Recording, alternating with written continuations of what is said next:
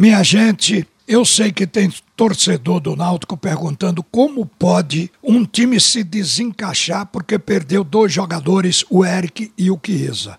Mas foi o que aconteceu.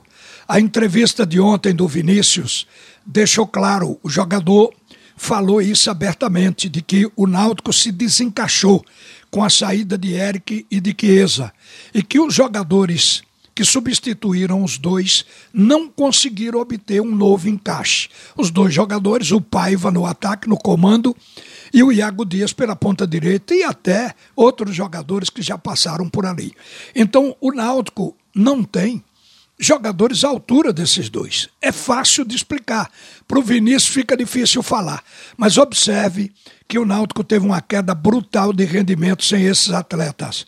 O Náutico até a 14 rodada, ou seja, naqueles 14 jogos em que ele estava liderando a competição, fez 23 gols.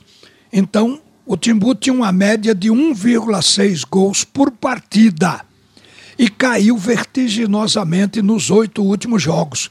Caiu para meio gol por partida. Ele passava de um gol e meio por partida e caiu para menos de um, para meio gol por partida. Isso significa uma queda brutal. E é isso que o Náutico está querendo consertar. O técnico Chamusca já tem um atacante contratado que é o Murídio. Mas o último jogo dele foi no dia 22 de maio. E aí precisa reencaixar esse jogador para dar ritmo, vai levar um tempo. Mas é possível que, se ele chegar bem para treinar, ele possa até entrar diante do Botafogo que vai ser o jogo depois do de amanhã, que é o Vila Nova. Com o Botafogo, ele poderá não aguentar 90 minutos, mas já vai entrar em ritmo. Tem também o Júnior Tavares, que é um jogador que atua em mais de uma posição para uma necessidade. Não está nesse campo de imediatismo de gols do Clube Náutico Caparibe, porque aí nós estamos falando da peça de ataque, mas é um jogador importante na estrutura. E um time para fazer gol tem que estar tá todo estruturado, não é só ter bons atacantes, mas basicamente nós estamos focando aqui as saídas de Chiesa e de Eric e como esses dois jogadores abalaram toda a estrutura do time do Náutico mudaram a maneira do time competir. Agora, a gente sabe que quando não se tem banco à altura, a equipe pode sofrer. Eu faço uma comparação com a seleção brasileira.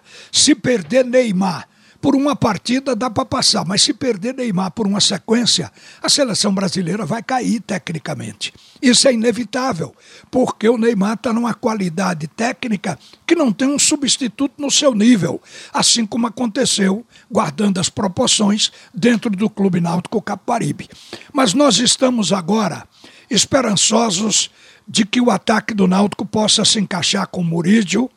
Eu acho que o Náutico ainda vai ter uma tentativa para colocar um centroavante. Aí tem o Caio Dantas voltando. Aí também ele tem o Álvaro com essa possibilidade, um jogador adaptado à camisa 9.